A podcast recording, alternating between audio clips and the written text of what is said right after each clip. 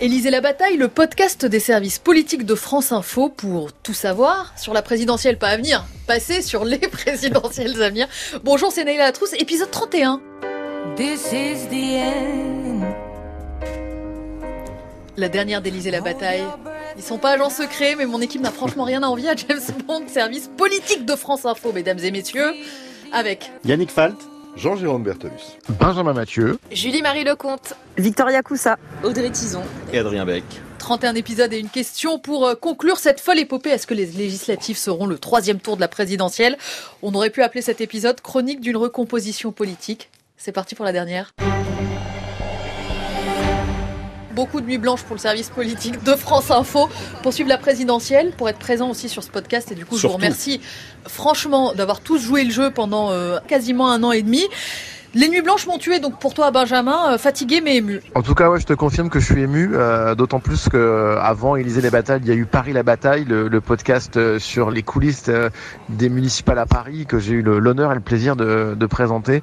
Et donc du coup, d'une certaine manière, ça fait trois ans qu'on podcast ensemble, et du coup, bah voilà, c'est le dernier, donc forcément petite larme. Je sais pas si vous vous souvenez du, du tout premier qui avait été mis en ligne le, le 6 février de 2021. On se demandait déjà si la crise, mais à l'époque on parlait que de crise sanitaire, allait favoriser les, gros candidats. Bon, bah voilà, la recomposition, nous y sommes. Trois blocs autour de, trois figures Emmanuel Macron, Marine Le Pen, euh, Jean-Luc Mélenchon. Benjamin, est-ce que tu dirais, toi, que le pari euh, est réussi euh, pour l'insoumis en chef, pour Jean-Luc Mélenchon déjà? Je dirais Paris à moitié réussi. il pensait vraiment qu'il serait au deuxième tour et tout son entourage aussi. Donc la déception a, été forte. Donc c'est la raison pour laquelle aussi il y a eu un, silence hein, pendant presque trois jours avant de revenir et de lancer ce nouveau pari et cette nouvelle stratégie électorale de élisez-moi euh, Premier ministre, qui est quand même un coup tactique euh, plutôt bien vu. Il l'avait déjà fait en 2017, mais c'était bien moins marketé. Là, c'était quand même plus fort. Je ne sais pas s'il se représentera dans 5 ans, mais en tout cas, il est incontestablement la figure euh, majeure à gauche et peut-être que ça, c'est une certaine forme de revanche. D'ailleurs, certains disent qu'il a enfin réussi son congrès du Parti Socialiste en réussissant à réunir derrière lui eh bien, quasiment toute la gauche. Victoria, est-ce que tu veux nous parler de tes nuits blanches, toi aussi? C'est vrai qu'il y a eu pas mal euh, de nuits blanches. Alors forcément, avec Benjamin, on suivait ça à distance. Déjà, dans la manifestation euh, du 1er mai où je me suis rendue, on, voyait aussi les yeux tirés des dirigeants euh, de la gauche après une semaine de négociations nuit et jour. Et puis, c'est vrai que je recevais aussi pas mal de messages dans la nuit, parfois à 3-4 heures du matin, côté socialiste, côté insoumis, côté écologiste. On me disait, voilà, on continue, on reprend demain, 10 heures. Donc, c'est sûr que ces nuits blanches, c'était assez costaud. Et puis, il y a une scène à laquelle j'ai assisté et que, je voulais euh, te partager, Naïla. Euh, j'ai déjeuné avec un socialiste de poids qui n'arrêtait pas de sortir de ce déjeuner. Et il avait le nez sur son téléphone pour suivre les négociations. On voyait aussi que c'était assez tendu parce que dès qu'on essayait de, lui tirer les verres du nez, entre guillemets, on sentait qu'il pesait tous ses mots avant de nous parler. Il y a une phrase qu'il m'a dite qui m'a assez marqué on négocie chaque point comme si c'était la fin du monde. Je pense que ça en dit beaucoup sur ces négociations. Ouais, pour le Parti socialiste, effectivement, c'est un, peu la naissance d'une nouvelle gauche, la fin des éléphants, quoi, pour eux. Oui, euh, c'est peut-être aussi le début d'un nouveau PS, un PS 2.0 avec euh, cette génération des quadras autour d'Olivier Faure, euh, qui s'éloigne des éléphants pour faire en quelque sorte peau neuve. En tout cas, c'est certainement la fin du PS dans sa forme actuelle.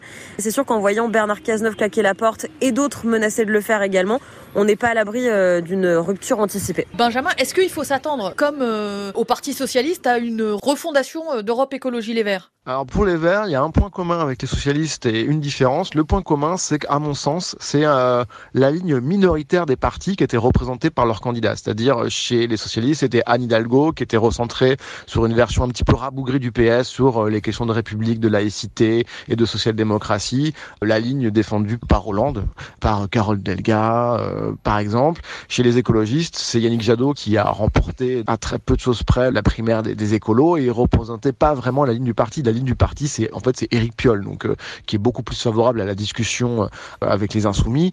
Donc c'est d'une certaine manière ce point commun entre les deux, c'est d'avoir été euh, d'avoir eu des candidats qui représentaient pas vraiment la ligne du parti, ce qui explique probablement d'ailleurs les, les, échecs. Pour la refondation d'Europe Écologie Les Verts, bah, on voit déjà que d'une certaine manière avec cet accord avec les insoumis, c'est la ligne qui est quand même un peu plus à gauche qui a repris la main. Les écolos, de toute façon, il y a toujours un peu de, bordel interne chez eux. Et avec leurs leur motions différentes. Là, en fait, on assiste plutôt à une reprise en main, puisqu'ils vont réussir peut-être à avoir un groupe parlementaire.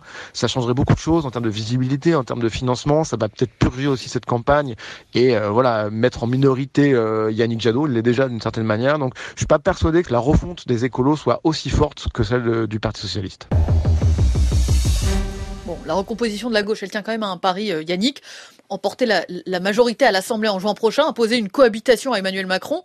Est-ce que le président y croit? Alors honnêtement, personne n'y croit, ni le président ni, ni son entourage. D'abord parce que les législatives sont une caisse de résonance de la présidentielle quand elles sont organisées dans la foulée de la présidentielle. Les cohabitations qu'on a eues jusque-là sont intervenues en fin de mandat, 86-88, Mitterrand-Chirac, 93-95, Mitterrand-Balladur, ou plutôt dans le mandat, mais après une dissolution qui fait pchit, rappelez-vous, 97-2002, Chirac-Jospin. Ensuite, car le type de scrutin favorise les gros partis et particulièrement la formation dont vient le président lorsqu'il est élu ou réélu. En 2017, par exemple, 28% des voix au premier tour pour La République En Marche, mais 308 députés au final, majorité absolue, plus de 50% des 577 sièges de l'Assemblée. On ne peut pas calquer les résultats des législatives sur ceux de la présidentielle. On ne peut pas ajouter les scores des insoumis, des écologistes, des socialistes et des communistes.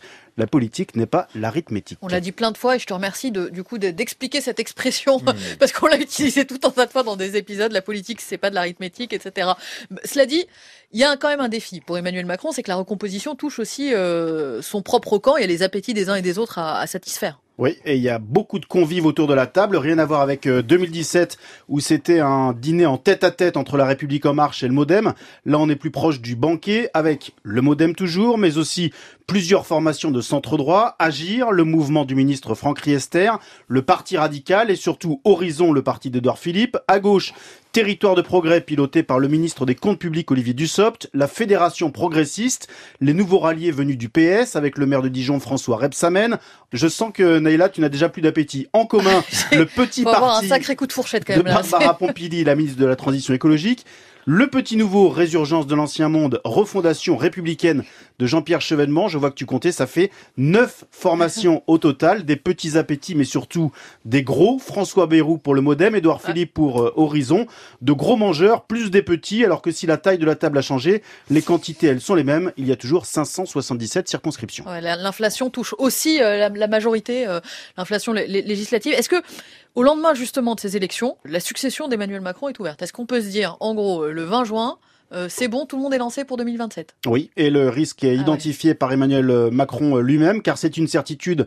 En 2027, il quitte l'Elysée, c'est la règle, hein, pas plus de deux mandats d'affilée, même s'il peut se représenter plus tard, 2032, 2037, quand il le veut.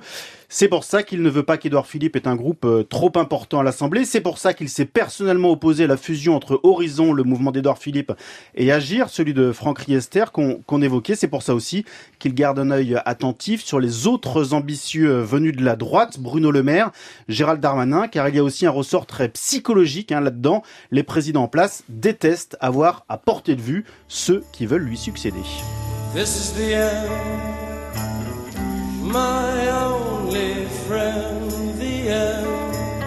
Et les mêmes enjeux de, recomposition euh, à droite. On va regarder avec toi comment ça se passe, euh, Audrey. Alors, il y a quelques similitudes avec le Parti socialiste. Les législatives qui arrivent pour les républicains, c'est une question de, vie ou de mort. Bah oui, après la, contre-performance de la présidentielle, hein, je vous rappelle quand même le score, 4,8% pour Valérie Pécresse, eh bien le parti veut croire que ce score ne reflète pas son poids politique réel et qu'il peut rester la première force d'opposition à l'Assemblée. C'est ce que dit le président euh, Christian Jacob. Vous remarquez au passage qu'il ne parle pas de majorité, mais des députés. On en veut le plus possible, dit Jacob, euh, pour euh, une nouvelle campagne qui commence. Alors comment on fait campagne euh, dans ce contexte après ces, ces, résultats à la présidentielle? Il y a une réponse qui a été trouvée euh, en Normandie, effacer les noms des partis et régionaliser la campagne. Normandie conquérante, c'est la bannière sous laquelle vont se présenter euh, les 26 candidats de la droite et du centre dans cette région. Slogan déjà utilisé par Hervé Morin pour remporter les régionales. L'idée, c'est de marquer euh, l'ancrage local hein, des élus et candidats, en contraste avec ceux d'En Marche qui sont déconnectés, n'ont pas fait le job sur le terrain. C'est ce que dit le président de la région Normandie, dont la photo figurera sur certains documents de campagne. On verra tout de même la mention Union de la droite et du centre. Mais ce n'est pas la première fois que ça arrive, hein. c'est ce que nous dit euh, la direction des Républicains. Les candidats sont libres de localiser la campagne. Ils y ont tout intérêt, d'ailleurs, hein, c'est ce qu'on me dit. Euh, cette initiative normande, elle pourrait euh, inspirer dans d'autres régions. Et c'est le cas d'ailleurs, pardon, parce que, par exemple, le secrétaire général de LR, Aurélien Pradier, donc, qui est quand même l'un des hommes forts du parti, bah, on a vu son affiche, c'est Union de la droite et du centre, il n'y a pas un logo LR. Les candidats, en fait, cachent qu'ils sont des républicains C'est un peu l'esprit? C'est le cas dans l'ensemble de la Normandie. Il faudrait euh, analyser euh, les affiches une par une, mais euh, hier soir, j'étais chez une candidate dans les Hauts-de-Seine et elle, elle affiche bien l'ensemble des logos des partis qui sont alliés. Hein. LR, UDI et les centristes. Donc c'est un petit peu au choix. C'est à la carte pour filer la, métaphore de, de, Yannick sur le, sur le banquet. Adrien, chez Reconquête, le logo, il est affiché, il est assumé. c'est quoi l'enjeu pour Éric Zemmour sur ces législatives? Lui aussi, c'est vie ou mort? En tout cas, Éric Zemmour, lui, il a mis 550 candidats. Il a dit publiquement que ces candidats devront se faire les dents donc euh, les ambitions sont affichées. c'est bien, c'est se faire les dents, c'est pas se casser les dents. Euh, mais ça va, ça risque quand même de se finir euh, comme ça, je pense. Donc c'est 550 candidats, c'est beaucoup de jeunes, hein, beaucoup de beaucoup de moins de 35 ans. Je crois que c'est un tiers des candidats chez Éric Zemmour, mais il y a peu d'ambition. Un des cadres de Reconquête me disait il y a quelques jours, on peut espérer zéro, voire un député. Un député, c'est Guillaume Pelletier, c'est le sortant euh, XLR qui est le numéro 2 de, de Reconquête. D'ailleurs, on n'a toujours pas la réponse. Éric Zemmour euh, s'amuse à maintenir un, suspense comme il l'avait fait lors de son annonce de candidature euh, à la rentrée. On ne sait toujours pas si lui-même sera candidat ou pas. On sait que les figures du parti, les Nicolas Bell et Jérôme Rivière, qui sont déjà eurodéputés, ont fait le choix de ne pas être candidats. Alors officiellement, c'est parce qu'ils préparent les, les européennes de 2024. Mais la réalité, c'est que personne n'a envie de prendre le risque de faire 5%. Donc Zemmour, on ne sait pas s'il est candidat. Marine Le Pen, si. Oui, dans sa circonscription mais pareil, elle, elle joue pas la cohabitation. Alors absolument pas. À l'heure où les insoumis ouvrent les portes, eh bien le RN est plutôt en voie de recroquevillement puisque il n'y a aucun accord évidemment avec Reconquête, mais ça on le savait. Mais il n'y a même pas de pacte de non-agression avec euh, des cadres de Reconquête. Oui, on euh, aurait pu dire on met pas de candidat RN en face sans que euh, voilà. Ben, c'est ce que certains voulaient. Par exemple, le conseiller spécial est très proche de Marine Le Pen, Philippe Olivier, lui était plutôt favorable à ça. Ce sera pas le cas. Il y aura des candidats et même des RN qui sont accusés d'avoir été trop proches d'Éric Zemmour pendant cette campagne, et aussi évidemment de Mario Maréchal, je pense à Philippe Vardon euh, dans les Alpes-Maritimes, se voient non investis et se voient mettre un candidat face à eux. Donc c'est vraiment un parti qui, euh, euh, un élu me disait il y a encore quelques minutes, c'est un bordel permanent, il y a une dérive sectaire. Donc voilà, c'est effectivement l'illustration de ce RN qui estime pouvoir faire ses législatives tout seul, mais sans garantie de réussite, parce que l'objectif était d'avoir un groupe, et c'est même pas sûr que ça puisse vraiment être le cas. Voilà, c'est fini. On attend ressasser les mêmes théories. On a tellement tiré chacun de notre côté. Que voilà, c'est fini notre rocher petite Jean-Louis Aubert qui dit on a tellement ressassé les mêmes théories et tiré chacun de notre côté. Enfin, c'est... Mais on est, complètement, on est complètement dans le thème de l'épisode depuis. Euh, de, de, de, Enfin, non, même pas de l'épisode, du podcast depuis sa, création. Et bien, j'ai presque envie de dire le, meilleur moment de ce podcast, mais sans vouloir être désobligeante pour, pour les autres. On va le reconnaître bien volontiers. Oui, c'est, difficile pour moi, Nella, ce que tu viens de dire. Jean-Jérôme Bertolus L'édito de Jean l'édito historique. Est-ce qu'on peut dire qu'avec cette présidentielle, voilà, on passe vraiment à une nouvelle histoire de, de, de, la cinquième, peut-être de la sixième, hein, si, si Jean-Luc Mélenchon arrive à, à, son pari hasardeux Oui, rapidement. Ce qui est vrai, c'est que moi, j'utilise le mot historique avec parcimonie, euh, mais là, on peut dire qu'effectivement, c'est une élection historique que 1958-2022, euh, une page se tourne. Pourquoi? D'abord, rappelons-le, le président de la République a été élu tout seul. Ça veut dire quoi? Sans renfort, par exemple, d'un François Bayrou comme en 2017, sans un alignement des planètes, c'est-à-dire une surprise comme en 2017 avec la mise en examen de François Fillon. Il a fait le match tout seul et globalement sans la République en marche. Donc, qu'est-ce que ça veut dire? Eh bien, ça veut dire aussi que dans cette cinquième, qui est pourtant une cinquième République très on va dire, centré sur le président de la République. Et avec euh, Emmanuel Macron, on l'a bien vu, hein, le côté Jupiter. Cette personnalisation va encore se renforcer. On le voit en ce moment. C'est lui qui va faire les législatives. C'est lui qui a son agenda en tête et il ne dit rien. Donc effectivement, de ce point de vue-là, c'est historique, mais surtout, qu'est-ce qu'on a entendu pendant cette euh, présidentielle? C'est la chute des partis historiques de la cinquième, bien sûr à gauche, bien sûr à droite, passer sous la barre des 5%. Ça veut dire qu'il n'y a plus de bipartisme au sens droite contre gauche. L'un des patrons euh, de la majorité me disait en 2017, notre erreur, c'est d'avoir en quelque sorte secoué le système politique, de l'avoir fait tomber sans penser au jour d'après. Côté Emmanuel Macron, on va tenter effectivement euh, cette refondation. À gauche, c'est clair aussi que cette refondation va être mise en œuvre. À droite, on n'a pas vraiment le choix. Donc effectivement, on part pour une nouvelle séquence historique sur euh, les prochaines décennies. Et puis, c'est ce que vous disiez, là, encore d'un mot, oui, est-ce que finalement on va être encore dans la cinquième? On va avoir une réforme sûrement très ambitieuse en matière constitutionnelle, proportionnelle, peut-être une présidentialisation avec un septennat, des mi-termes. On va passer à la sixième république. Et puis c'est quoi? Yannick le disait très bien, toutes ces petites formations, mais finalement la majorité. Mais ça vous rappelle rien? Ça vous rappelle pas la quatrième république On dirait quatrième, là pour le coup, on est très dans le... Donc c'est vrai qu'on est en train de bouger. On sait pas très bien comment ça va atterrir, mais franchement, c'est une page politique qui est en train de se tourner. Jean-Jérôme qui nous parlait de nous, balader dans le temps, à la quatrième, la cinquième, la sixième, dans dix ans, comment ce sera, comment c'était en 2017. Je vous propose de continuer. Retour vers le futur avec celle qu'on appelle la reine du prono. C'est qui la reine du prono? Ah bah c'est Julie-Marie Lecomte. c'est Julie-Marie Lecomte, celle ah qui a eu tout bon dans ses prévisions. Elle, elle, elle, nous avait dit, Double gagnante. mais précisément, ouais, les scores du premier et du second tour. on était pas mal tous les deux, hein, effectivement. Non mais avec Yannick, on était bien. Alors Adrien était très très loin. Particulièrement moi, me semble-t-il. Julie-Marie Lecomte qui est pas avec nous aujourd'hui, mais qui nous a envoyé une carte postale on est, pour essayer d'imaginer à quoi ressemble le premier épisode d'Élysée, la, bataille 2027. Coucou Naïla, c'est Julie. Bon, je vous ai fait une infidélité, je suis partie me reposer un peu, suis au bord de la mer, je pense évidemment bien à vous. La mer est très bleue, l'eau limpide, l'horizon est dégagé et forcément je me demande si le quinquennat qui s'annonce sera aussi calme et surtout qui sera le capitaine du navire en 2027.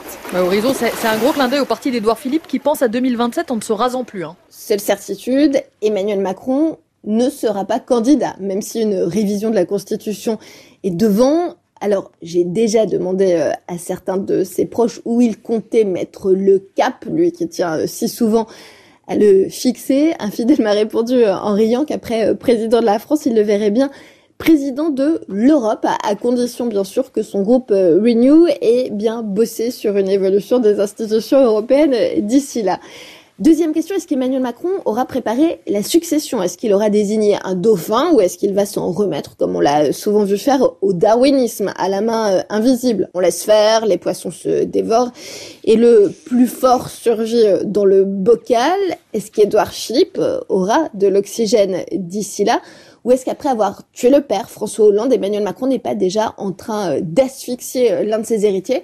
À moins que ce ne soit euh, celui qu'il va nommer maintenant à Matignon, qu'il compte former pour prendre le relais. Là, je suis sûre qu'on aura de quoi observer. Et puis, est-ce que dans cinq ans, Emmanuel Macron aura réussi à structurer le grand mouvement politique d'unité d'action dont il parlait le soir du 10 avril Autour de lui, j'entends euh, déjà parler de grands partis uniques sans que la référence à la Chine de Mao, ou à la Russie de Staline ne fasse euh, sourciller qui que ce soit. Troublant quand on prétend euh, incarner le camp des libéraux contre celui des illibéraux. Ce qui me laisse perplexe aussi, c'est que la République en marche n'a jamais existé que pour Emmanuel Macron et par Emmanuel Macron, lui qui revendique le pragmatisme, lui qui a gouverné en tirant des bords d'une crise à l'autre, donné des coups de barre à droite, des coups de barre à gauche, est-ce qu'au centre du jeu, il va laisser autre chose qu'une ossature politique molle, un radeau de briques et de broc à la flottaison douteuse? Est-ce qu'à force de grignoter et la droite et la gauche, il ne va pas finir par anéantir toute possibilité euh, d'alternative en dehors des extrêmes. Bien sûr, cela dépendra beaucoup aussi de la recomposition euh, qui a commencé. Je t'avoue que pour l'instant, j'ai l'impression qu'on a pris un billet destination terre inconnue, mais c'est pour cela que le voyage va continuer d'être passionnant. Je vous laisse avec beaucoup de questions. On a cinq ans pour laisser décanter, puisque c'est le mot en vogue. Sur ce, je vous embrasse bien fort et c'est promis, je rentre avant 2027. Bah oui, Julie Turvien, on est, on est si bien au studio 422, Yannick. Dis-lui. On, est, on est loin de la mer. Mais juste pour rebondir sur les métaphores maritimes de Julie, je vous livre comme un élément de réflexion cette phrase de Jean-Marie Le Pen à propos de Bruno Gollnisch à l'époque. Le destin des dauphins, c'est parfois de s'échouer. Benjamin, tu es encore un peu avec nous parce qu'à gauche, euh, bah, il y a aussi des figures qui émergent avec 2027 en tête. deux personnalités. Il y en a un qui s'appelle Nour Durand-Rocher, c'est euh, un élu de Paris, mais c'est surtout le sosie de Jean-Michel Blanquer, euh, du collectif euh, Ibiza, ces activistes écolos qui font pas mal d'actions euh, très rigolotes. Et Pauline Rapidi-Ferniaud, qui est elle aussi une, élue Europe Écologie des Verts, qui d'ailleurs sera candidate aux législatives à Boulogne, qui s'est fait traîner lors d'une conférence de presse assez, assez ubuesque de Marine Le Pen. D'une certaine manière, ils ont remis ce qui manquait aux écolos, c'est-à-dire de l'activisme, des choses un petit peu plus fun, l'ADN d'une certaine manière des écolos, et notamment Pauline Rapidi, je pense qu'elle va prendre un peu plus de poids chez les écologistes, et puis je pense qu'il faut suivre également Mélanie Vogel, c'est une jeune sénatrice, une trentaine d'années, elle aussi devrait prendre un peu plus de poids dans les mois et les années à venir euh, au sein d'Europe Écologie Les Verts. J'ajouterais peut-être euh, Sandrine Rousseau qui se prépositionne pour le prochain euh, congrès euh, d'Europe Écologie pour, pour reprendre le parti avec pourquoi pas elle a tenté euh, cette fois-ci euh, la candidature à, à, à la primaire en échouant de peu face à Yannick Jadot au second tour. Bah, pourquoi pas le coup d'après. En tout cas, on voit bien qu'elle compte bien rester dans le jeu politique et de manière assez centrale dans, dans cette famille politique-là. À droite, on parle souvent de Laurent Wauquiez, Audrey. Est-ce qu'il y en a d'autres euh, qui se positionnent déjà pour 2027 Oui, alors euh, Laurent Wauquiez, on sait qu'il est resté sur sa fin hein, quand il a été euh, écarté de la présidence du parti en 2019, donc euh, il est euh, dans les starting blocks. On peut aussi citer Éric Ciotti, hein, qui envisage dans un premier temps de prendre le parti LR, fort de sa deuxième place au Congrès cet automne. Il s'est montré très actif hein, pendant la campagne présidentielle de Valérie Pécresse, mais tout en prenant soin de toujours placer ses idées et ses slogans dans les discours pour que la France reste la France. C'est un slogan d'ailleurs qui a été euh, récupéré, copié par Éric Zemmour. On peut aussi citer euh, Julien Aubert, euh, président d'Oser la France, habitué des coups d'éclat au micro hein, sur les plateaux, un petit peu plus jeune, 43 ans, il pourrait incarner un renouveau. Il ne faut pas enterrer non plus Xavier Bertrand, qui a l'intention de rester chez LR cette fois, tout en réactivant son mouvement. Nous France, il rêve d'incarner l'aile sociale du parti, mais ça sera pas évident à court terme, hein, puisque il n'a eu que 22% euh, lors du congrès. J'allais oublier l'hypothèse Rachida Dati, Eh qui ouais. serait euh, dans un premier temps euh, volontaire pour reprendre le parti, puisque je rappelle que Christian Jacob va quitter la présidence après les législatives. Bon allez, en général, on fait euh, un best-of sur un dernier épisode, mais comme on est un peu originaux et qu'on fait rien comme les autres, nous on a fait un worst-of, Et un peu méchant. le pire de la campagne. Ça va vous rappeler des choses. Promets-moi, si tu me survis, d'être plus fort que jamais. Cette campagne présidentielle, avec vous, c'est un peu la guerre des étoiles. Quoi. Il y a un peu la menace fantôme, c'est la gauche. Et juste, pardon, si on augmente le RSA de 30%, les gens restent sous le seuil de pauvreté quand même. Euh, oui, mais on y ajoute, on, on- on y ajoute, voilà, on peut y ajouter euh, l'APL d'une part, et puis, euh, et puis euh, je. euh, Mais quand euh, les machines remplacent les humains, ça va pas, quoi. Un bon vin, une bonne viande, un bon fromage, pour moi c'est la gastronomie française. Et euh, la capitale euh, de euh, la Bulgarie Sofia. avec un F. Voilà. Vous avez eu deux fautes. C'était pas terrible, hein. C'est Hein, quand même C'était pas un grand succès la géographie. En plus, vous êtes député européen. Ben oui, en plus. Même pas une chrysanthème, tu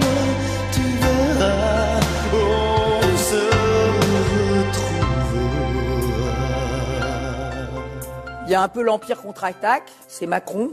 Enfin, encore faudrait-il que l'Empire attaque. J'ai jamais vu un président de la 5ème République aussi nul que vous. Eh ben merci. Bon, il y a l'attaque des clones, Éric Zemmour et Marine Le Pen. Vous savez, je suis euh, euh, éleveuse de chats. Euh, Je suis donc, je dépends du ministère de l'Agriculture comme vous. Hein. Qu'est-ce que vous avez dit? J'ai dit, est-ce que vous en avez. Oui, ça rend sourd. hein. Vous en avez d'autres, monsieur de la Palisse? Je suis sourd de Depuis, oui, de naissance. Vous avez quelque chose contre les handicapés, j'ai remarqué. Oh. Et vous, ça connaît. hein. Quant à vous, vous êtes grossier, vulgaire. Ah, parce que vous, non. Vous, devriez réfléchir. La chose que vous avez sous les cheveux qui vous reste, ça s'appelle un cerveau. Ça sert à ça. Cette campagne, mais c'est une campagne de merde. Bon, vous avez compris que moi j'étais le retour du Jedi, hein. voilà. Et parce que je veux faire lever un nouvel espoir, comme dit la, la fin de la saga. Tu verras, on se retrouvera. la fin de la saga. On se Oui, re- elle est finie la saga ouais, là, d'ailleurs. là, ouais. un, un commentaire, ça, ça, ça vous rend nostalgique ou pas de la campagne?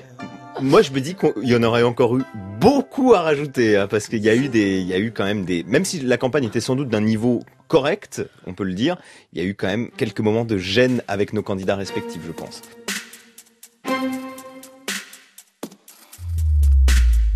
Comme le dit le président, Finito. Élysée la bataille, épisode 31. C'est fini avec euh, Yannick Falt, Adrien Beck, Julie-Marie Lecomte, Victoria Coussa, Benjamin Mathieu, Audrey Tison. On se quitte en musique. Vous connaissez? C'est, euh, oui, c'est. Juliette Armanet, qui Voilà. n'était pas dans ce podcast. hein. Il n'y a pas eu un seul épisode avec Juliette Armanet. Autant le dire tout de suite, c'était un plaisir, un honneur de faire ce podcast avec vous.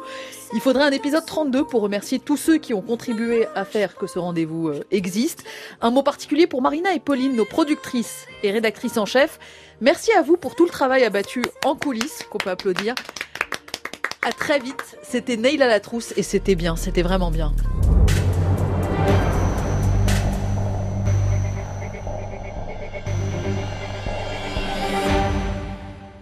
Si vous aimez Élisée la bataille, je vous conseille C'est tout comme un autre podcast France Info qui parle de la présidentielle où Laetitia Krupa et Gaspard Ganzer décryptent la com politique des candidats à découvrir sur votre appli de podcast préféré et sur franceinfo.fr.